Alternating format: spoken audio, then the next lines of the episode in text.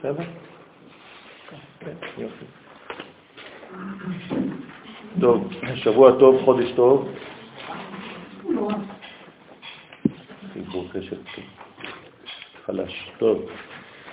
אה, אנחנו כמדי חודש אה, מתכנסים כדי אה, לקבל מה שאנחנו יכולים מהתכונות של החודש. עכשיו אנחנו עוסקים בחודש ניסן. קודם כל תודה לבעלי אכסניה. וברשותכם אנחנו נעסוק בחודש ניסן, שהוא חודש מיוחד במינו, כיוון שהוא בעצם מחדש את כל הזמן בעולם, לא רק בישראל. הזכרתי אתמול ואני מזכיר היום שבכתבים הישנים של המלך חמורבי, המניין של החודשים היה מתשרה והלאה. עד שלב גאולת ישראל ממצרים, שהזמן הפך להיות בעצם מניסן והלאה. מבחינה רעיונית זה אומר שבעצם אה, האנושות כולה הייתה הולכת לכיוון של קיץ לכיוון החורף. מתשרה והלאה הולכים לכיוון החורף. וכשעם ישראל יצא ממצרים, הוא חידש בעצם את האביב של כל המציאות, של כל החברה האנושית. כלומר, הקדוש ברוך הוא נתן לנו מתנה, ודרכנו מתנה בעצם לעולם שמתחיל מאותה עת זמן אופטימי. זמן של תקווה, זמן שלא הולכים לחידלון, זמן שהולכים לבניין מחודש ושל תיקון העולם. אז נכון שהמושג תיקון מופיע הרבה בתורת הקבלה, והרבה אנשים לא יודעים על מה אנחנו מדברים, במה מדובר. התיקון הוא דבר מאוד מאוד פשוט, אבל קשה ליישום. זה פשוט לשלב בצורה נכונה אור וכלי.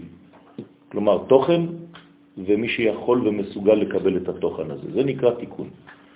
אז אנחנו משלבים בעצם את העולם במערכת חדשה מחודש ניסן, מערכת שמסוגלת להכיל יותר את דבר השם היוצר. מה זה דבר השם היוצר? בריאת העולם נעשתה דרך אמירות. אותן אמירות נעלמו בחומר הבריאה עצמה, כיוון שלא היה מי שיגלה את מי שאמר והיה העולם. במונחים פנימיים קוראים לדבר הזה גלות הדיבור של הקדוש ברוך הוא בעצמו. כלומר, דיבורו של האל, המאמרים בהם העולם נברא, נכנס למערכת של אטימות, של אילמות, של שתיקה, וכל הדבר הזה נכנס למימד שנקרא מצרים. וצריך לגאול את הדבר הזה, צריך לגאול את המערכת הזאת, ולכן מבריאת העולם ועד ליציאת מצרים עמד העולם במצב של חוסר ודאות, של חוסר כיוון, וכמובן כשיש חוסר ודאות וחוסר כיוון אפשר לומר שזה בעצם עולם פסימי. החל מחודש ניסן של יציאת מצרים באותה שנה, התחלנו מערכת חדשה לגמרי, עד כדי כך שחז"ל משווים בין חודש ניסן של יציאת מצרים לבין בריאת העולם. כלומר כאילו עולם חדש נברא, יש חידוש בעולם, והחידוש הזה מופיע בכל הרבדים האפשריים בכלל ובפרט. ולכן חשוב מאוד להתייחס לחודש הזה במלוא הרצינות, עם כובד ראש, ולהבין מה קורה בעצם ביקום בזמן הזה. ומה אנחנו עושים עם האינפורמציה שנקבל בעזרת השם? פשוט נשתמש ליתר דיוק נשתלב במהלך הקוסמי שקורה ממילא בחודש הזה, כיוון שיש תכונה שהקדוש ברוך הוא הטביע במערכת הזמן בחודש הזה. ולכן אנחנו רוצים לקבל כמה שיותר אינפורמציה מהעניין, למי שאין דפים, יש עוד פה, ולנסות להשתלב במעלה. הגמרא בראש השנה דף י' אומרת שהעולם נברא בחודש ניסן. כמובן שזו סברתו של רבי יהושע, יש סברה אחרת של רבי אליעזר, ולמה לא כתבתי אותה? כי גם רבי אליעזר סובר שהעולם נברא בניסן מבחינה פיזיולוגית, פיזית, גשמית, חומרית. רבי אליעזר סובר שהבריאה הייתה בתשרה מבחינה רעיונית. היום הרת העולם זה הריון של עולם. זה מה שאנחנו אומרים בראש השנה בתשרה. אבל בראש השנה האחר, בחודש ניסן, אנחנו מדברים על גילוי מוחשי של המלכת המלך בעולמנו. ולכן גם מבחינה של משנה, חודש ניסן הוא ראש השנה למלכים. זאת אומרת שיש כאן מלכויות שמתחילות. אפשר למלוך על, יש אדון ויש מי שתחת חסותו של אותו אדון, יש יחס. ולכן העולם הגשמי נברא בחודש ניסן, וזה לכל הדעות. עכשיו, מה זה האינפורמציה הזאת? זה חשוב מאוד. כי אם העולם הזה נברא בחודש ניסן, זה אומר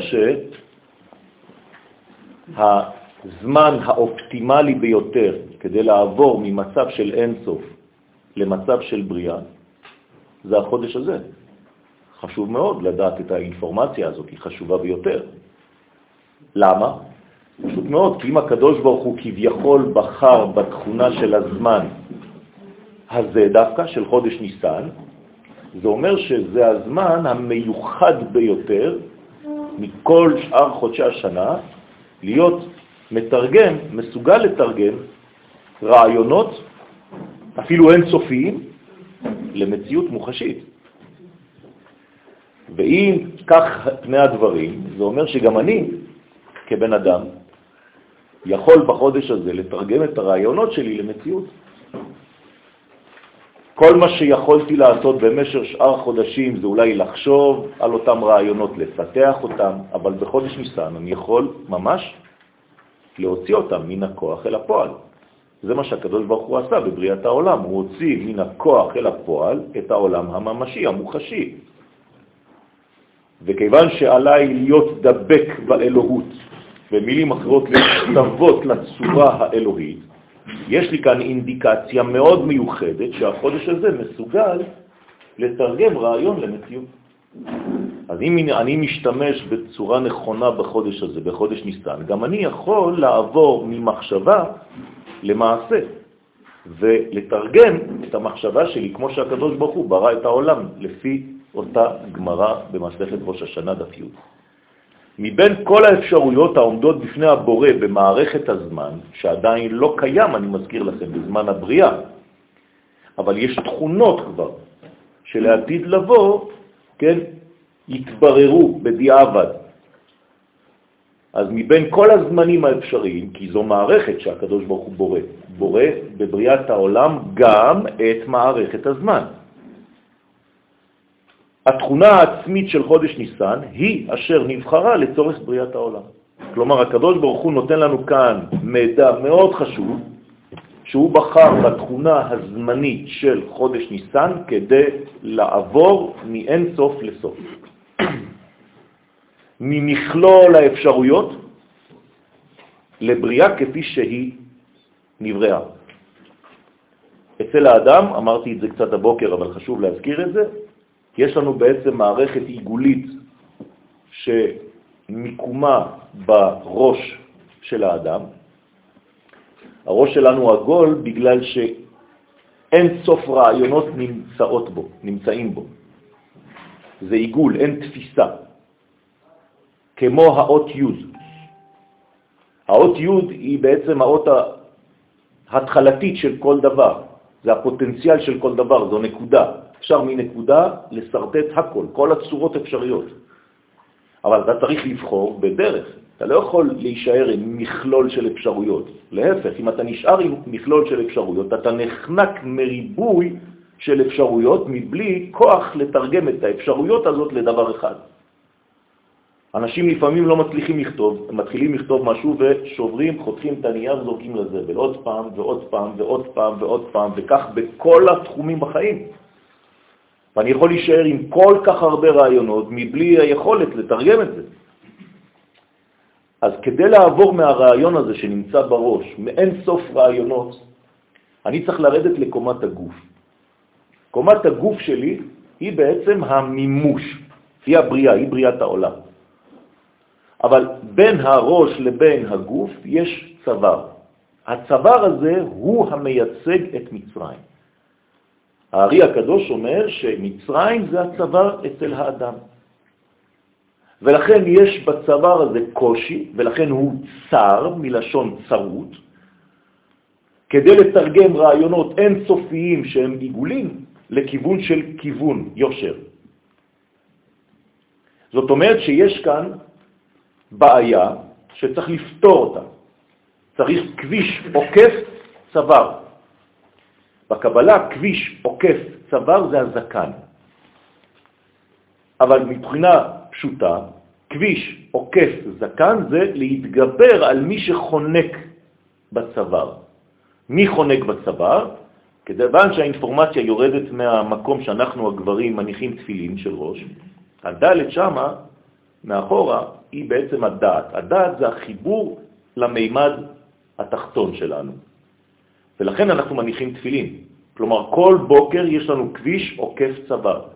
אני לוקח את הפוטנציאל שנמצא בכל הראש, מעביר אותו דרך הדלת הזאת, כי יש לי רצועות על המוח הימני ועל המוח השמאלי, והרצועה שנמצאת מאחורה יורדת ישירות ומשתלשלת אל הגוף שלי, אל העשייה שלי. ואני פוגש בדרך גם את עולם העשייה, את התפילין של היד. ועל מה אני מניח את הדלת, שהיא בעצם סוד הדעת, ודעת בתורה זה חיבור? דווקא על המקום של העורף שם, ששם נמצא העורף, אותיות פרעה. כלומר, פרעה הוא מלך הצבא, הוא מלך מצרים, ותחתיו יש בדיוק מה שיש לאדם, שר הטבחים, שר המשקים ושר האופים. זה הצינורות שיש לנו בגרון, בצוואר. אם אני משתלט על שר הטבחים, האוכל, שר המשקים, השתייה, כן? והדם, כל הצינור העיקרי של העורק, אז בעצם כל הרעיונות שלי ממשיכים ויורדים לכיוון הגוף. אבל אם מישהו עצר אותי ביציאה שלי ממצרים, ביציאה של הרעיון לכיוון המימוש, אז כל פעם שנולד לי רעיון ורוצה להיוולד, אז הוא, אותו כוח סותר, מחזיר לי אותו אל תוך הראש ונשאר בראש. זה מה שכתוב בתורה, כל הבן הילוד, היאורה תשליחו. כל פעם שיש לך רעיון שהוא בן, ובקבלה שם בן זה מלכות, זה גילוי, אתה צריך להחזיר אותו חז ושלום ליסוד של המים, כלומר הוא אף פעם לא מתפתח, אף פעם לא הופך להיות תינוק אמיתי. זה כאילו טיפת הזרע נשארת ביסודה, יסוד המים, ולא מתממשת, לא הופכת להיות בריאה אמיתית. אז יש אור, רעיון, יש מים, טיפת זרע, אבל אין רקיע, אין מימוש. וזה מי שמצליח לדלג על הדבר הזה, ולכן פסח פירושו דילוג, מצליח לממש את הדברים הפוטנציאליים שיש לו בראש. אם לא, הוא משותק בחיים, כי אין לו רגליים, כי אין לו אפשרות להתממש, כי אין לו אפשרות לממש שום דבר.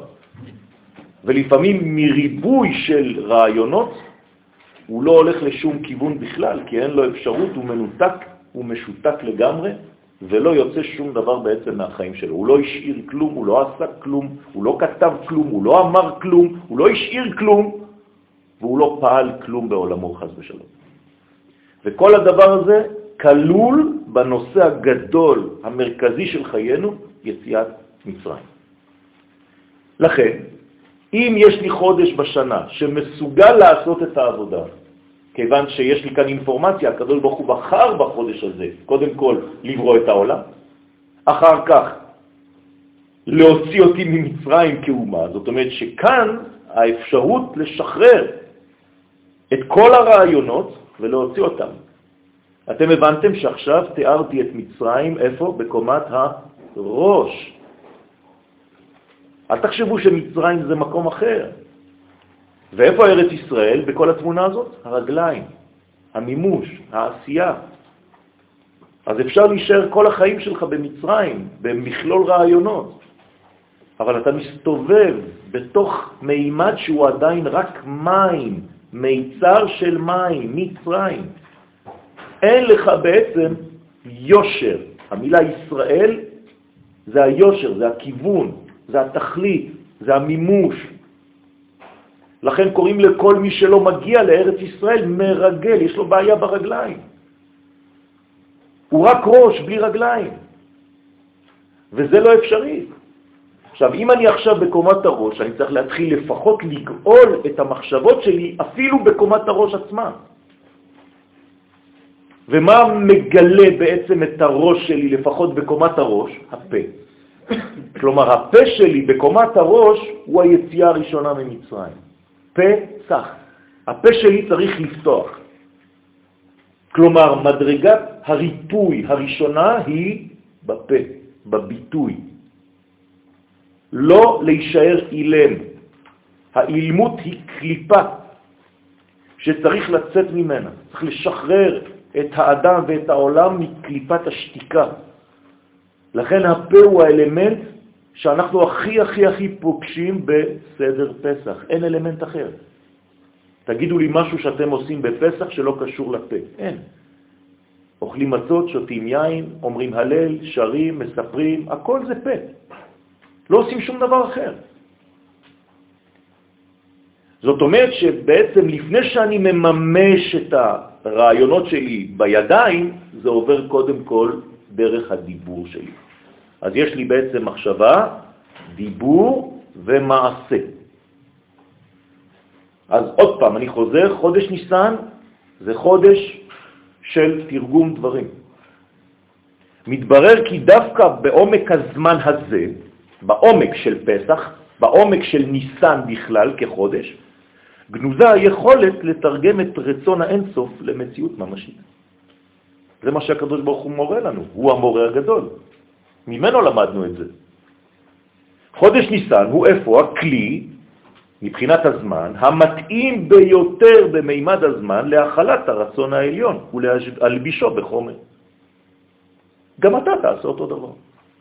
כלומר, כל שנה אתה צריך לחשוב כאילו אתה מגלה עוד חלק ממה שלא גילית עד עכשיו. זה נקרא, חייב אדם לראות את עצמו כל שנה מחדש, בערב פסח, כאילו הוא בעצמו גילה עוד משהו, יצא ממצרים. אז אם תפגשו אנשים למחרת הפסח שיגידו לכם איזה בסה, הגאולה לא הגיעה, חשבתי שזה הפסח הזה, זה אנשים שפשוט לא מבינים כלום, כי מבחינתם גאולה זה רק דמותו של האיש, מלך המשיח. אבל זה לא נכון. כל פסח שעברתם בחיים שלכם, גיליתם עוד רובד, עוד שכבה. כל שנה אנחנו יוצאים יותר ויותר מהמיצר הזה. והשנה, עם קליטת הרעיון הפנימי הזה, אז אתם מבינים שבעצם הגאולה היא נעשית בהדרגתיות. ולכן היא הופכת אצלנו לדבר שכל שנה אני מנצל מחדש את הזמן הזה. וניצלתם את מצרים. ככה כתוב בתורה. מה זה וניצלתם את מצרים? תנצלו את הרעיון הזה שנקרא מיצר של כל הרעיונות האלה ותתרגמו את זה למציאות סוף סוף. מכאן שחודש ניסן אינו בא לציין את אביב הגאולה של ישראל ממצרים בלבד, אלא זוהי נקודת הזמן המציינת את גאולת האינסוף ברוך הוא. כלומר, מי נגאל ראשון בחודש ניסן? הקדוש ברוך הוא בעצמו. למה? כי זו הפעם הראשונה בהיסטוריה האנושית של הבריאה שהוא התברך, ירד לעולם הזה. מתי הוקם המשכן? בראש חודש ניסן. כלומר, הפעם הראשונה שיש שכינה בעולם הזה, הקדוש ברוך הוא בחר באיזה חודש? בחודש ניסן, ולא סתם בחודש ניסן, בראש החודש, שכולל את כל החודש, כי זה הראש, זה הראשית. כלומר, היום, כל היום, כל השבת שהייתה היום, מה זה היה? כל החודש. כלומר, הייתם היום בשולחן שבת בסדר פסח גם.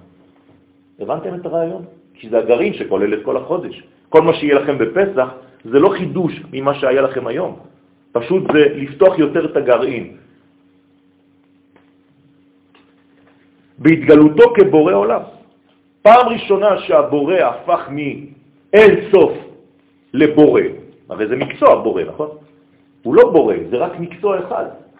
הקדוש ברוך הוא אין סוף ברוך הוא, אתה לא יכול להגביל אותו ולהגיד הבורא. יש אנשים שכל פעם שמדברים על הקדוש ברוך הוא, הם קוראים לו כאילו הבורא, כאילו רק המקצוע הזה יש לו. לא. הוא אין סוף ברוך הוא, שיום אחד הפך להיות בורא. מתי? בחודש ניסן. כמוני, יום אחד בחודש ניסן הפכתי להיות אבא, כי הבן שני נולד בניסן. הבנתם מה זה אומר? כלומר, הפעם הראשונה שהקדוש ברוך הוא נקרא בורא, זה בניסן. עד אז הוא היה אין סוף. עכשיו, לעבור מאין סוף למקצוע בורא, זה הישג גדול מאוד, זה לצאת מגלות לגאולה. כי כל עוד אתה לא יוצר משהו, כל עוד אתה לא מוציא מעצמך משהו, אתה כאילו בגלות. זה תהליך של צמצום. נכון. אבל הצמצום הזה מגלה דברים. אז חודש ניסן הוכיח את מסוגלותו של האינסוף לממש בפועל, ממש, את רעיונותיו הגנוזים בקומת מחשבתו הבלתי נתפסת. תודה רבה, קדוש ברוך הוא, שיום אחד בחודש ניסן, כן, בראת את העולם הזה. אם לא, לא היינו רואים שום דבר, ולא היינו יודעים שום דבר, ולא היינו בכלל. פעם ראשונה שנוצר משהו שאחר כך יופיע אותנו גם כן, זה היה בחודש ניסן, פשוטו כמשמעו. תחילת רעיון החזרה לציון, אף היא נולדה בחודש הגאולה, ניסן. יציאת ישראל ממצרים בחודש הזה דווקא, היא נקודת המוצא לכל הגאולות.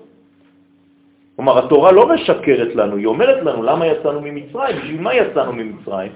כדי להגיע לארץ ישראל, התורה אומרת את זה בפירוש. והבאתי אתכם אל אדמתכם. והוצאתי והצלתי וגאלתי ולקחתי והבאתי אתכם. זה לא שהקדוש ברוך הוא אומר לנו לצאת ממצרים ולהישאר באיזה מדבר עמים. במילים אחרות, מתי בעצם נולד הרעיון של החזרה לציון? גם כן בניסן. כי שם יצאנו ממצרים. עכשיו, מה זה להגיע לארץ ישראל? זה לא רק להגיע פיזית למקום שנקרא ארץ ישראל, זה להגיע לתכלית שלי בחיים. כל התכלית שלי בחיים זה להגיע לארץ ישראל שלי. עכשיו, איפה ארץ ישראל שלך? אמרתי לכם, ברגליים. כלומר, במימוש. כל פעם שהוצאת משהו מעצמך וגילית משהו בעולם הזה, זה נקרא ארץ ישראל. אם הוצאתי ספר, והספר עכשיו נלמד והוא בספריות, זה נקרא שהגעתי בשלב הזה, בנקודה הזאת, לארץ ישראל.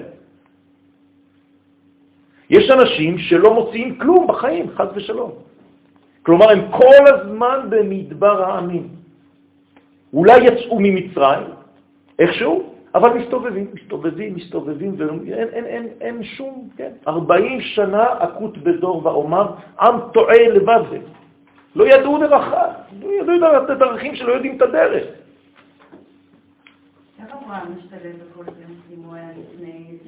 אברהם אבינו בעצמו גילה את הפוטנציאל הזה של יציאת מצרים, לפני בעצם שהתרחש כל הדבר הגדול הזה שעם ישראל יצא ממצרים. איפה? בנקודה שלו. כן, אז הוא עשה לעצמו יציאת מצרים. את מה הוא חגג שם? אנחנו אומרים את זה בהגדה אפילו. מה אברהם חגג ביציאת מצרים בפרטית שלו? את מה הוא חגג? מה אנחנו אומרים בהתחלה של ההגדה, לפני הסיפור של יציאת מצרים? הייתה סיפור של יציאת מצרים אחרת. יפה. כל הסיפור של ארמי עובד אבי, לבן הארמי, מה זה? זה יציאת מצרים הראשונה בהיסטוריה בצורה קטנה. כן. אז לאט לאט הדבר מתברר בצורות שונות כל דור מחדש. כלומר, אני צריך לגלות היום, ביציאת מצרים של עוד שבועיים, איפה השנה הזאת, באיזו נקודה יצאנו ממצרים השנה הזאת. אם לא, זה סתם סיפור של מה שקרה בעבר. אתם חושבים שהילדים יש להם כוח להקשיב לכם כבר? אתם עדיין צעירים, אבל כשתגיעו לגיל 60-70 ויש לך עדיין ילדים, נו אבא, אתה זריז, נו. נמאס כבר, כי אתה לא יודע בכלל לתפעל את העניין הזה. אתה, אתה מספר סיפור, אתה יבש.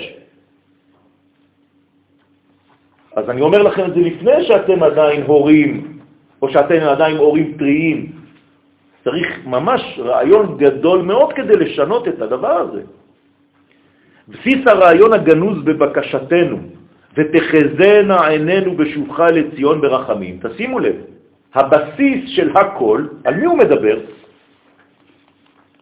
על מי? על הקדוש ברוך הוא, נכון? הנה, ותחזנה עינינו בשובך, לא בשובנו.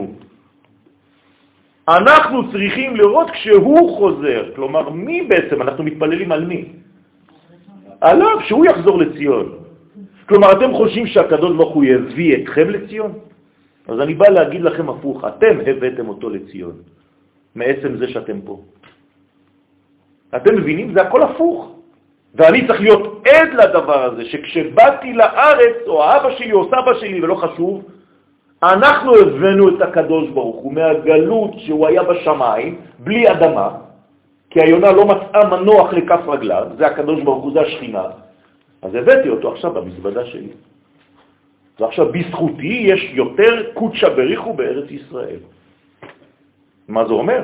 שהארץ הזאת פשוט הולכת ומתפתחת, והיא תעבור את כל העולם בכל התחומים. פשוט מאוד. זה לא נבואה מה שאני אומר לכם, זה פשוט.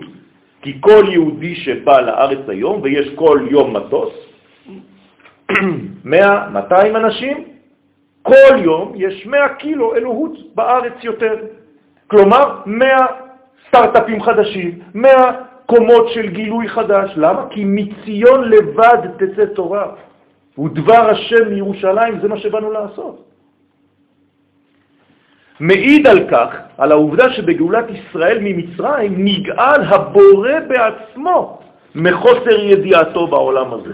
כלומר, מה קרה ביציאת מצרים? פתאום מגלים שיש בורא לעולם. זה מה שמעניין את הקדוש ברוך הוא, לא זה שהוא ברא את השמיים ואת הארץ, זה לא מעניין אותו בכלל, זה לא מעניין גם אף אחד. עובדה שבמתן תורה הוא לא מתגלה עם תעודת זהות, אני בורא העולם. בתעודת זהות שלכם אתם הייתם כותבים, אני בורא העולם. שוויצרים. הקדוש ברוך הוא לא, הוא כותב, אני, אנוכי, אשר הוצאתיך מארץ מצרים, זה מה שמעניין אותך. למה? כי ביציאת מצרים אני התגליתי. כי ראו כולם שמי שברא את העולם יכול לשדד את כל המערכת הזאת. אתם רואים איזה יופי? אין דבר יותר גדול בעולם שלנו מאשר יציאת מצרים.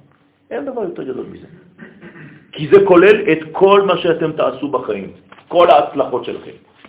דרך גאולת מצרים המובילה לארץ ישראל בחודש ניסן, הפך עם ישראל להיות עד לשובו של הבורא לעולמו. וזה כתוב בנביא, אתם עדיי נאום השם ואני אל. אם אתם לא מעידים על היותי זה שהוציא אתכם מארץ מצרים, כלומר זה שיכול לשלוט על כוחות הטבע, אני לא אל. זה מה שזה אומר. כלומר, לא אכפת לאף אחד ממני אם אתם עם ישראל לא עובדים ולא פועלים כעדים. אני צריך את העדות שלכם. אשריך ישראל, מי כמוך עם נושע בשם. תראו איזה פסוק חזק. מה זה עם נושע בשם? הישועה שלנו קשורה לישועה שלו, זה בתוכו. ישועת ישראל וישועת השם מהוות מציאות אחת ויחידה. זאת אותה גאולה, רבותיי. כך נאמר בשמואל, אשר פדית לך ממצרים, גוי ואלוהיו.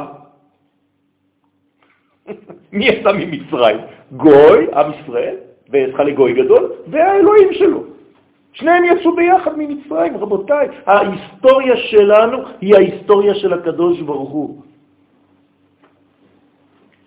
בחודש ניסן הופענו כעם וגילינו את ייעודנו בעולם. לא היה לנו יעד, לא היה לנו ייעוד, לא היה לנו מושג מה אנחנו עושים פה. גאולתו של עם ישראל בחודש הזה, דווקא, שינתה לחלוטין את המבנה היסודי של המציאות. אם אתם לא תופסים את הרעיון בגובה הזה, חבל על עוד פסח, סתם. שכל מה שמעניין אנשים זה מה אכלת ובאיזה שעה סיימת את הסדר ומה עשית, נו באמת, מי מצא את האפיקומן. תמיד השטן יש לו תחבולות כדי להרוס לך את כל אחד ולהפוך אותו לאיזה מין דבר רדוד כזה אידיוטי. או לנקות את הבית כל כך חזק ולשרוט את הקירות כאילו יש חמץ בתוך הקיר, כן? מי ביקש ממך לעשות את זה? העיקר שתגיעי את, במיוחד את, בערב פסח עם רצון אחד, חייב מיטה. אני רוצה לישון, זה מה שמעניין אותי. שיגמר כבר. בחודש ניסן נולד עם חדש, בעל ייעוד אלוהי. אני, אני אומר דברים שאני מפחד בכלל ממה שאני אומר. אתם יודעים מה זה ייעוד אלוהי? זו אחריות, רבותיי, כתבתי את זה עכשיו למישהו שכתב לי לפני שהגעתי לשיעור. אמרתי, איזה אחריות זה להיות חלק מהעם הזה. כל היום אתה צריך לחשוב רק איך לגלות עוד קילו אלוהות בעולם. איך? יחד עם הופעתו של עם ישראל הופיע עולם חדש. בחודש ניסן של שנת יציאת מצרים החל קידוש שמו של הבורא בעולם. עכשיו יש קידוש השם. עד מצרים, עד יציאת מצרים היה חילול השם. למה? כי הוא לא מתגלה. אז אם הוא לא מתגלה, אז השם שלו לא מופיע, הרצון שלו, שמו, רצונו, לא מופיע. פעם ראשונה בהיסטוריה שיש קידוש השם, זה בניסן. רק ביציאת מצרים נודע הרצון האלוהי שעמד ביסוד הבריאה. עולם החומר שנברא הסתיר עד כה את מי שבראו. כלומר, איפה הסתתר הקדוש ברוך הוא עד אותו זמן? בחומר עצמו, שהוא בעצמו ברא. אז הבנתם? הקדוש ברוך הוא ברא חומר והוא נעלם בתוכו. מי שהסתכל על החומר של העולם לא ראה את הקדוש ברוך הוא. ועל מנת לגלות את רצון הבורא, מוכרח היה לפרוץ את גבולות הבריאה, את גבולות החומר. זה יציאת מצרים, זו פריצה של גבולות החומר. שוב פעם, מתי זה נעשה? חודש ניסן. אתם מבינים איזה כוח יש לחודש הזה? לפרוץ את גבולות החומר. הרי מתי עברנו את ים סוף? בחודש ניסן, גם כן, נכון? שבוע אחרי יציאת מצרים. אתם יודעים מה זה לעבור, לחצות ולקרוע את ים סוף? זה פשוט לקרוע את המסך החומרי שמגביל אותנו בגבולות חומריים, ואנחנו אומרים, מה, רגע, אי אפשר לעבור את הים, אתה, אתה חולה? אתה משוגע, נכון? ועם ישראל מוכיח לכל העולם כולו שאנחנו יכולים להיכנס בתוך הים והים נפתח. תגידו, אתם חולי רוח? חולי נפש? אתם יודעים מה זה אומר? שאנחנו אלוהיים, שהקדוש ברוך הוא חוצה את החומר דרכנו. משמעות העולם החלה להתברר בחודש ניסן, וביציאת מצרים שהייתה בו. חודש ניסן חשף לראשונה את המגמה האלוהית שעמדה בבסיס הבריאה. דבר השם היוצר, כן, דיבורו של הקדוש ברוך הוא זו יצירה, זה לא סתם דיבורים. הדבר הזה, הדיבור הזה, יצא מגלות לחירות יחד עם עם ישראל, דוברו של האל. כלומר, הקדוש ברוך הוא גילה גם את עצמו וגם את הדובר שלו. מהיום יש לקדוש ברוך הוא דובר. מי זה? עם ישראל. שלום, אתה דובר, כן, יש דובר צה"ל, יש דובר קודשא בריחו. אנחנו דוברי קודשא בריחו. מי שמראיין אותי, לא חשוב איפה בעולם, צריך לשמוע לא את מה שיואל אומר, את מה שיש לקדוש ברוך הוא לומר, והוא משתמש דרך השופר הזה שנקרא יואל. אם אני שופר טוב. ואיך אני יודע אם אני שופר טוב? אם אני לא אדם פרטי. אם כל הזמן אני עם אחוריי קשור לאומה כולה, לכלל ישראל. אם אני אדם פרטי, ככל שאתה אדם פרטי אתה קטן יותר, קטנצ'י, גמד. לא תוכל לעשות שום דבר. אדם גדול זה אדם שהוא קשור לאומה שלו. חודש ניסן הביא לעולם את הדמות האנושית, ישראל, המסוגלת לשמוע את כל השם. אתם יודעים איזה כוח זה? אנחנו לבד שומעים את כל השם, אף אחד לא שמע את זה. בחודש ניסן נגאל המאמר האלוהי שעמד באופק, באופק הבריאה והפך לדיבור. אני אדוני, ואירע אל אברהם, אל יצחק ואל יעקב ואל שדי, ושמי אדוני לא נודעתי להם. כלומר, מתי יופיע בפעם הראשונה שם הוויה? כל מה שאמרתי לכם עכשיו, תתרגמו את זה לדבר אחד. שם הוויה, י' כ' ו'. פעם ראשונה בהיסטוריה שהשם הזה יורד לעולם. גם אברהם שהכיר את השם הזה, ויצחק ויעקב, וכולם שמעו את השם הזה, לא נודע להם השם הזה. הם ידעו על מציאותו, אבל לא הייתה, לא הייתה תפיסה, לא היה קשר עם הדבר הזה. למה? כי לא היה עדיין עם ישראל. במילים פשוטות, אדם פרטי לא יכול להגיע לשם הוויה. רק אם אתה בשם כל ישראל, אתה יכול לגעת בשם י' כו' ומה זה השם הזה? הייתי שואל מה זה לא. אין משהו שהוא לא. זה המהווה את הכל. ומי שיודע ללמוד ולדעת את השם הזה, זה פשוט שינוי טוטלי של כל המציאות. זה נקרא לימוד תורה, זה לא סתם ללמוד עוד סוגיה ועוד סוגיה. זה קודם כל לדעת מי הזהות הזאת שדורשת ממני להתגלות. אתם יודעים כמה כבוד זה ללמוד על זהותו של מישהו? אם אני עושה היום דוקטורט עליך, כמה כבוד זה נותן לך? אנחנו צריכים לעשות דוקטורט על הקדוש ברוך הוא, על שם הוויה. אותו דבר על עם ישראל. אתם יודעים מי זה עם ישראל? או שמיד אתם נכנסים לשיעורים ונזרקים. אי אפשר, אם אין לכם כיתת אמונה בישיבה שאתם לומדים בה, אתם לא יכולים ללמוד באמת תורה. אתם לומדים, יש לכם מלא אינפורמציות. זה לא לימוד רציני, רבותיי, כי אתה לא יודע בכלל במי מדובר, מי המתווך הזה שהקדוש ברוך הוא בחר כל כך מכל העמים לעשות את העבודה הזאת. צריך ללמוד את זה. בחודש ניסן הופיעו ארבעת מישורי המציאות המקבילים לשם הוויה, י' כ' ו' כ'. לא בכדי הצירוף הזה דווקא, י' כ' ו' כ' הוא המיוחס לחודש ניסן.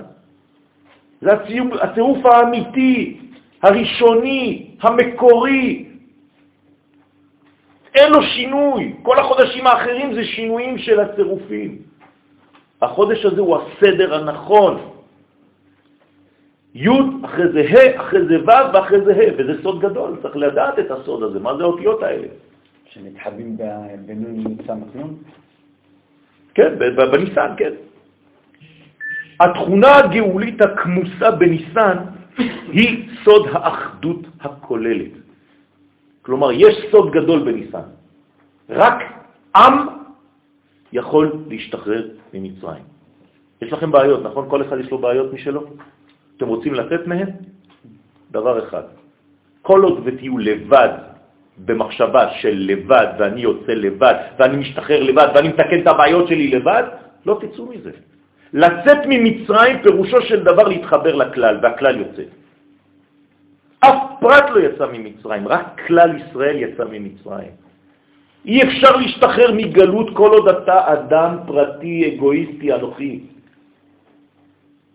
את, סליחה? דומם צומח, חי מדבר, הכל. ועוד הרבה דברים שכלולים שם, שעד כה לא הופיעו בעולם. יש לחודש הזה הכוח לצאת מעולם הפרטים הנפרדים ולגלות את האחד, את הנוסחה האחדותית המארגנת את כל היש. זה נקרא לצאת ממצרים באופן רציני. אני רוצה לגלות את הנוסחה האחדותית שמארגנת את הכל פה. זה לא איזה מין יציאה קטנה שאתה עכשיו מספר איזה סיפור של, של מישהו, נו באמת. עד הגעתו של חודש ניסן של יציאת מצרים, נשארו המאמרות בהם נברא העולם כלואים בחומר, בחומר הבריאה עצמה. העולם אולם נשא בקרבו את הדיבור האלוהי המחיה אותו, אלא שאותו דיבור היה אילם ודומם. הקדוש ברוך הוא היה בשקט. והוא המתין בסבלנות שהעם הזה יתחיל לגלות אותו בעולם. כמה שנים אחרי בריאת העולם הייתה יציאת מצרים? באיזה שנה הייתה יציאת מצרים לבריאת העולם? לא, זה לידתו של אברהם אבינו. באיזה שנה יצאנו ממצרים?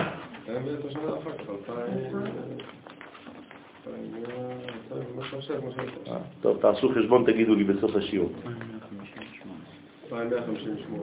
2158. כלומר, במשך 2158 שנים, תודה לרב גוגל, הקדוש ברוך הוא המתין בסבלנות. השמיים אמנם, ככה אומר דוד המלך בתהילים, י"ט, השמיים מספרים כבוד אל, כלומר, אני לא צריך אף אחד, אני רק מסתכל בשמיים ואני שומע הכל. ומעשה ידיו מגיד הרקיע, אני מסתכל על הרקיע, אני רואה את כל המעשים של הקדוש ברוך הוא, נכון? יום ליום יביע עומר, כל יום אומר לי משהו אחר. אם הייתי ממש חד בחושים שלי, הייתי שומע כל יום דבר אחר, זה לא כל יום אותו דבר. כל יום יש לו משהו להגיד. ואל כל לילה, ולילה ללילה יחווה דעת. יש לי דעת אחרת חדשה, משהו מחודד יותר. אלא שהכל דמם. אין עומר ואין דברים. כאילו זה קיים, אבל לא שומעים כלום. למה? בלי נשמע קולם, כי אין אף אחד שישמע את הקול. כל עוד ואין מישהו שמסוגל לשמוע את הדבר הזה, זה לא שייך. אז מי בעצם נברא כדי לשמוע את מה שמספר השמיים, מספרים השמיים? עם ישראל. ולכן כתוב בגמרא באופן ממש ברור, במסכת שבת, דף 75, שעם ישראל צריך לדעת לקרוא במסך של השמיים, במפש בימית, את כל מה שקורה במציאות. כי היא חוכמתכם ובינתכם לעיני כל העמים.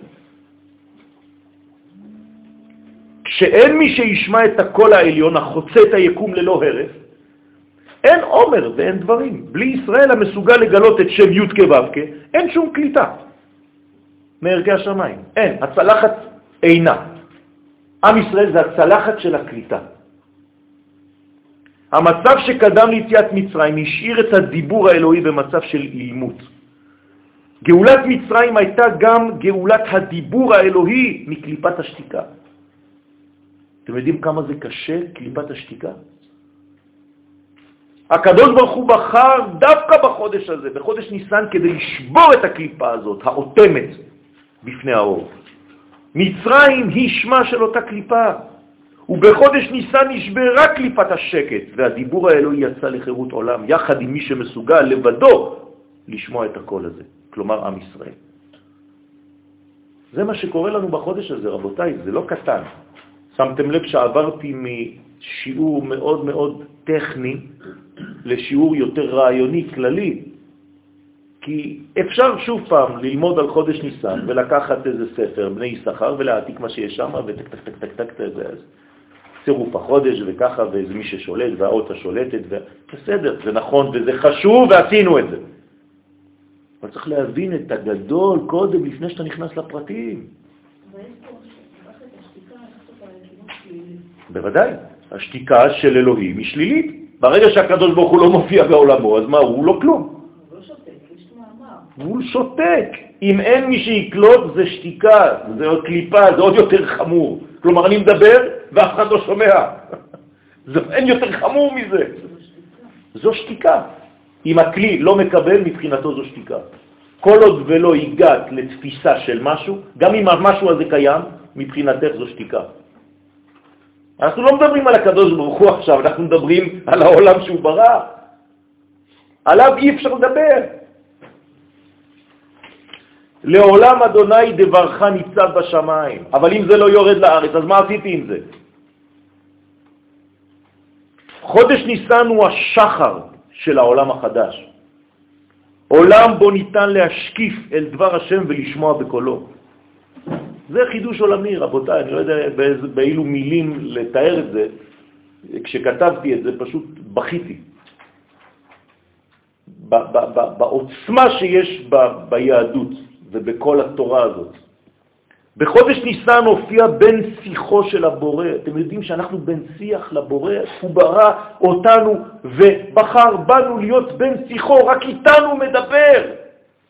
מי הביא את עשרת הדיברות לעולם? מי הביא את כל החידושים לעולם? אנחנו. יש עם שאומר שיום אחד האלוהים דיבר איתו? אין דבר כזה. מי יכול להמציא סיפור כזה? אם זה לא קרה, אתה לא יכול להמציא בכלל, זה לא בדמיון האנושי בכלל, זה לא בגובה של דמיון. אתה אחד ושמך אחד, ומי כעמך ישראל גוי אחד בארץ. תשימו לב, אנחנו מי שהוא, האחד הזה, אבל בעולם הזה. כלומר, מי זה ישראל? הקדוש ברוך הוא בגילוי. לא פחות מזה, עד כדי כך שהזוהר אומר שהקדוש ברוך הוא בישראל הם דבר אחד. איזו עוצמה זאת. ואני חי עם השטויות הקטנות שלי, כל הבעיות שלי הקטנות, וכל הזה, והמריבות, והעצבים, והזה. מה אתה עושה? מה אתה עושה בכלל? אתה לא מבין שאתה תגיע יום אחד ויגידו לך חזק וברור, כל החיים שלך עברת עם שטויות?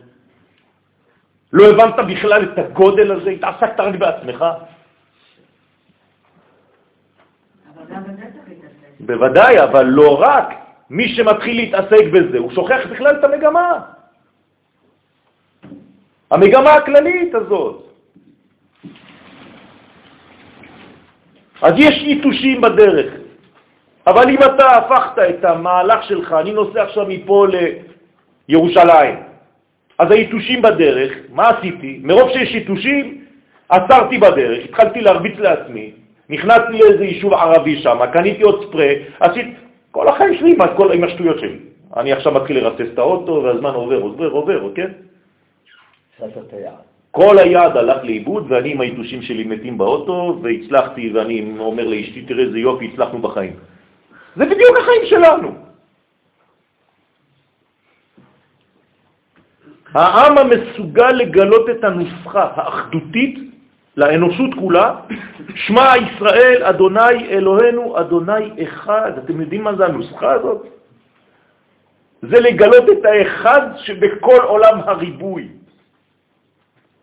אנחנו לא מבינים אפילו, אומרים לנו לעשות כוונות מיוחדות בקריאת שמה. בגלל שיום אחד לא אמרת קריאת שמה, אז היוד, אתה פגמת בה. אתה צריך עכשיו לחבר אותה, דרך כל מיני כוונות בתורת הקבלה. ההא שמתחברת לו' ואחרי זה מתחברים ליודקה. בסדר, זה הרבה טכניקה. אבל מה זה אומר? זה אומר שפשוט אתה לא מבין שהקדוש ברוך הוא אחד והוא ממלא את הכל ומוביל את כל האנושות ואת כל היקום כולו ואת כל הגלקסיות. וזה לא איזה מיליון פרטים שאין להם קשר עם אחד עם השני, הכל קשור. חודש ניסן ניחן בגילוי מידת החסד, שנאמר, אמרתי עולם חסד ייבנה. כלומר, הקדוש ברוך הוא ברא את העולם מתי? בניסן אמרנו. מה, מה התנועה ש... שהובילה את הבריאה? חסד אלוהי, גדול. אמנם כשהוא ברא דה פקטו את העולם, באיזו תכונה הוא השתמש? בגבורה, כדי לתת גבולות. אבל הרעיון הוא חסד. רמז לחסד שעמד בבסיס הבריאה בניסן. כאן אני נותן לכם אינפורמציה נוספת. העולם הזה, הזמן הזה, עכשיו, מהיום ובמשך חודש שלם, זה תנועה של חסדים. מה אתם צריכים לעשות? להשתלב שוב פעם במהלך. מה זה חסדים? לחפש כמה טוב אני יכול לעשות למישהו. לאחים שלי, לעם שלי, בשעה שהאדם מתנהג במידת החסד, הוא חי בגובהו של חודש ניסן. כלומר, אדם שבחודש הזה יהיה רק בכעסים ובעצבים ובאגואיזם, הוא בעצם אנטיתזה לזמן, הבנתם? אז הוא מוציא את עצמו מן הכלל, והוא נקרא רשע. אזי באותה שעה מתמלא העולם עבורו בלבוש של חסדים, כך אומר הזוהר, חלק ג'. אברהם אבינו עליו השלום היה מרכבה לחסד, נמצא שהיו כל ימיו לבושי חסדים. כל חייו. כל חייו, וזהו, ואברהם זקן בא בימים, פירושו שהתלבשו כל ימי חייו במידת החסד, סוד הזקן, הזקן, הדיקנה, שהוא מקור החסדים והרחמים. כל החיים שלו של אברהם זה היה החסד, הוא הביא את החסד לעולם. עליו התלבש החסד האלוהי, אבא שלנו, האבא הראשון. והוא קשור לכתוב, החודש הזה לכם ראש חודשים. זה מה שקראנו היום, שבת החודש. למה? כי הוא בעצם ראש לכל החודשים, הוא האבא של כולם. חודש ניסן הוא תמיד חודש האביב. אביהם, כן, דרשו חכמים, אביב, אבא של י' ב'. אב י' ב', אביב. כלומר, האבא של כל החודשים. ושורשם של י' ב' חודשי השנה. חודש ניסן הוא האבא של מימד הזמן. החודשים הם י' ב' במספר, סוד שתי ובים. כלומר, אם אני לוקח בעצם באותיות לשון הקודש את הזמן, זה לא סתם שבחרתי רק בשתי ובים, הייתי יכול לקחת י' וב', אבל חכמי הקבלה אומרים לנו שצריך לקחת את שתי הוווים, זה סוד הזמן. כלומר, מה זה הזמן בעצם? מה זה הזמן במהות שלו? קשר. חפש עכשיו בין מה למה, אבל זה קשר, כלומר האות ו'. איך כותבים ו'? פעמיים, ו'. זאת אומרת שבעצם הזמן זה הקשר שלי עם איזשהו מקום. קשר של נפש עם מקום, זה נקרא זמן. עכשיו באנו לבית הזה, הזמינו אותנו באהבה גדולה, חיברנו את הזמן המיוחד הזה בין הנפשות שלנו לבין המקום הזה. אז אומר לנו, אומרים לנו חכמים שהזמן זה ו', איך כותבים ו'? ו' ו', כלומר 12, כלומר כל הזמן זה 12 חודשים. ו' ימנית, ו' שמאלית. וצריך להמתיק את החודשים שיהיו כולם כלולים בתנועת החסד הימני. כלומר, אני צריך בחודש הזה להביא את הוו השמאלית ולהכניס אותה אל הוו הימני. איפה נמצאת הוו הזאת בסדר פסח? מי שלמד קצת כוונות? מי זאת הוו? כשאתה שובר את המצע באיזשהו שלב, אתה, אתה כותב, נכון? יש לך את החלק שנקרא ו' ואת החלק שנקרא ד'. הו' הזאת גנוזה בתוך המצות, רבותיי. אני לא נכנס, נכנס עכשיו לכל מיני פרטים, אבל תבינו שזה קוסמי, כל מה שאנחנו עושים. יש לכם מערכת בסדר פסח על השולחן, שכל פעם שאתם נוגעים זה כאילו לחיצה על כפתור. עד שיקבלו כולם את גוון החסד. זה מה שאני צריך לעשות בחודש הזה, לגוון את העולם שלי בחסדים, למלא אותו כמה שיותר בנתינה. וכדי להצליח במערכה הזאת ניתן לנו חודש ניסן במתנה. החודש הזה לכם, לארג'. הקדוש ברוך הוא נתן לאשתו זמן. אתה נותן זמן לאשתך? הנה, זה מה שהקדוש ברוך הוא נתן לאשתו. נתן לה קופסה, מתנה עם עטיפה יפה, ואמר לה, תפתחי. פתחה, מה היא מצאה שם? זמן. בעלי נתן לי זמן. איזה כיף, בעלי נותן לי זמן, בעלי מעניק לי זמן. זה מה שהקדוש ברוך הוא עושה לאשתו במתנה הראשונה. החודש הזה לכם, לארג'. וזה לא סתם חודש שהוא נותן לנו, חודש החסדים, מקור החסד. שממנו ממשיכים חסד בכל החודשים. על כן נקרא אב י"ב, כי אב הוא בחינת אבא, בחינת חוכמה, מקור לכל החסדים. אז זה לא איזה מין מתנות, כן, קטנות. זו מתנה גדולה. ראשי תיבות הפסוק החודש הזה לכם ראש חודשים עולים למספר רמח. אותו דבר, כמניין אברהם, שהוא המרכבה לספירת החסד בעולם. כלומר, החודש הזה לכם, כן, ראש חודשים, כל זה ביחד, הראשי תיבות, זה 248. מה זה 248? אז שימו לב, יש מזה מספר סודי, 2, 4, 2 כפול 2, 4, 4 כפול 2, 8, זה בעצם הכפלה, זה נקרא חסד. 2, 4, 8 זה סוד גדול מאוד. כמה זה 248 בגמטריה קטנה? ביחד, כמה זה? אה? גם זה קשה כל כך?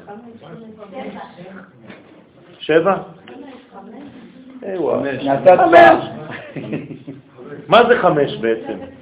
מה זה חמש? זה המלכות, זה ה', זה כל העולם שלנו.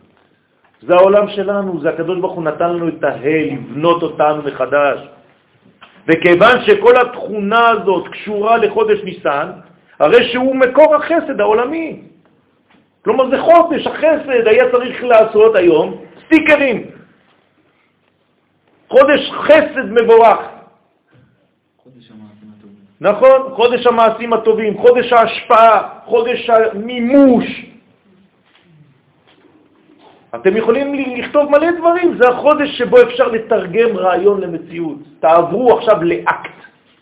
אל תישארו בשמיים שלכם בחודש הזה. ומי שמסוגל לעשות את זה, הוא יוצא ממצרים, רבותיי. זו יציאה אמיתית של מצרים. שעלינו להשתוות בחודש הזה לתכונה הזו כדי לצאת ממצרים. וזה נקרא ביטול החמץ. גם מקודם, כשבאתי לפה, אמרתי לעצמי, כולי חמץ. איך אני מבטל את החמץ בבית שלי, וכולי חמץ? אני נכנס לפסח חד ושלום אם לא עשיתי עבודה על עצמי, אז כל הבית נקי, אבל אתה, ראש הבית, כולך חמץ. אז מה זה שווה? תגידו לי אתם, מה זה שווה? הבית שלך נקי, אבל אתה חמץ, כולך בכעסים, כולך בעצבים, כולך ב... מה זה הדבר הזה? אתם חושבים שזה פסח זה? ביטול החמץ האנוכי לטובת השגת מדרגת כלל ישראל בה תלויה הגאולה. זה נקרא הביטול של החמץ. בספרים הקדושים כתוב שהאוחז במידת החסד נקרא גם הוא בשם אברהם. הוא מעלה עליו הכתוב כאילו קיים כל התורה כולה, רק בגלל שהוא בעל חסדים. אבא שלי, זיכרונו לברכה, אני מזכיר את שמו, כן, הוא לא פה. היה בפנסיה. אתם יודעים מה הוא היה עושה? גר באשדוד, כל יום בבוקר הולך לנמל ומחכה שם. אני אומר לו, אבא, מה אתה עושה בנמל? אומר לי, אנשים באים, לא יודע, מחו"ל, אם הם צריכים אותי, אני הולך לעזור להם במחולות, להוציא אותם. תגיד, מה אתה עושה, אבא? מה אתה עושה? עד שאתה בפנסיה, לך תדוג, לך תהיה בשקט, לך לא יודע מה. לא. אנשים באים, אני רוצה לפתוח להם את המחולות, לעזור להם במכס, לעזור להם בכל הניירת.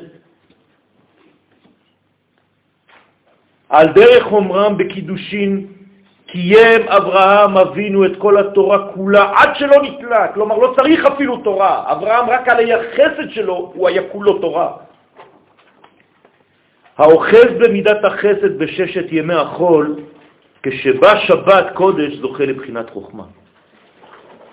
מי שרוצה חוכמה בשבת, שבת זה החוכמה, שבת זה, זה חוכמה עליונה. מי שרוצה לגעת בחוכמה, להשיג חוכמה בשבת, צריך להיות בחסד כל השבוע. על שם זה נקראת שבת קודש, כי קודש היא בחינת חוכמה, כנודע פרי עץ חיים. וזה סוד בתוספת ו' ואברהם זקן בא בימים. לא כתוב אברהם זקן, ואברהם זקן. מה זה התוספת ו' הזאת? שהאוחז בששת ימי החול, ו', במידת החסד, ואברהם, הו' הפך להיות אברהם, ששת הימים הפכו להיות אברהם, אזי אחר כך בשבת קודש בא לבחינת זקן. ואברהם זקן, יש לך חוכמה. אם יש לך את הו' ואת ששת ימי המעשה בבחינת אברהם, בחינת חסד, תדע לך שאתה תשיג זקנה, כלומר חוכמה.